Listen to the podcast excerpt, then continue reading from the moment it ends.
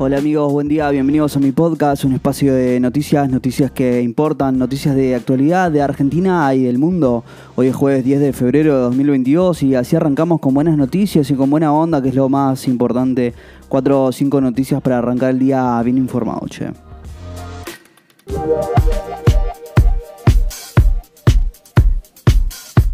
Buenos días, el gobierno comienza a respirar eh, más aliviado ante la sostenida baja de los casos de COVID y apuesta a una vuelta a, clases más cercana a la normalidad. Arrancamos, che.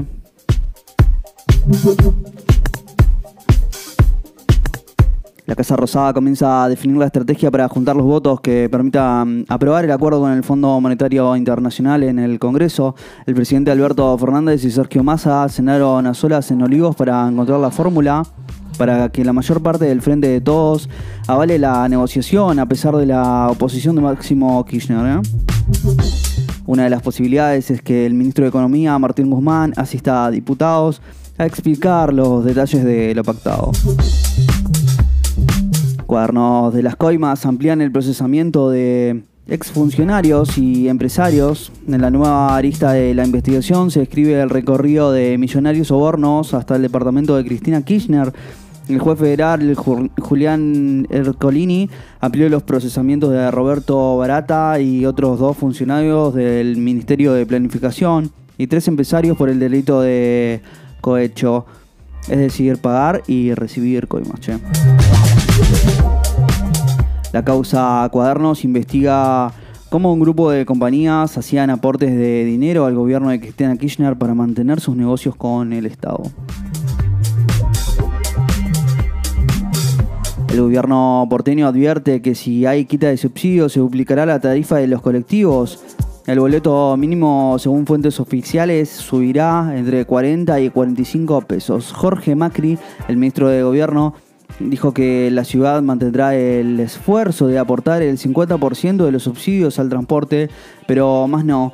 El ministro de Transporte de la Nación, Diego Giuliano, negó que deba subir el precio del boleto. No hace falta un aumento porque pueden resignar eh, las partidas presupuestarias y la nación seguiría haciéndose cargo del atributo social de la SUBE. Ucrania y Rusia avanzan hacia una posible desescalada del conflicto que tiene al mundo en vilo es el resultado de una ofensiva diplomática de Estados Unidos y Francia y una flexibilización de una postura rusa. Kiev aseguró que hay una posibilidad, posibilidades reales de una rebaja de las tensiones, mientras que Moscú habla de las primeras señales positivas. Ayer Emmanuel Macron y Joe Biden dialogaron sobre los avances en las negociaciones con Rusia y Ucrania. Eso sí, no implicó, no impidió que hoy arrancaran los ejercicios militares conjuntos entre Rusia y Bielorrusia en la frontera con Ucrania en medio de las tensiones. ¿eh?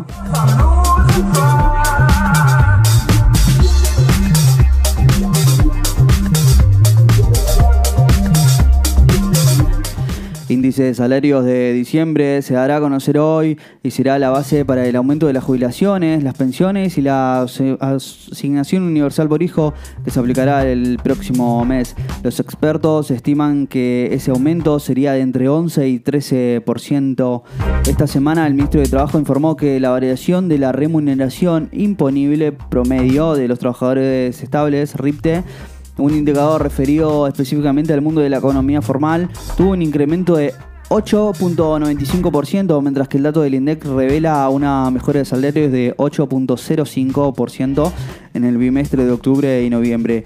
Falta conocer el dato de diciembre, claro.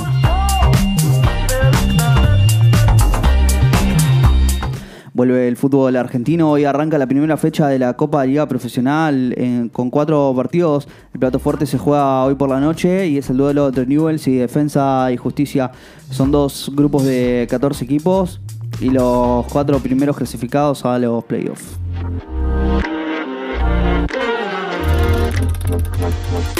Y bueno, amigos, si llegaste hasta acá, te lo agradezco mucho. No olvides suscribirte, darle al follow y compartir. Y te espero mañana con más noticias. Chao.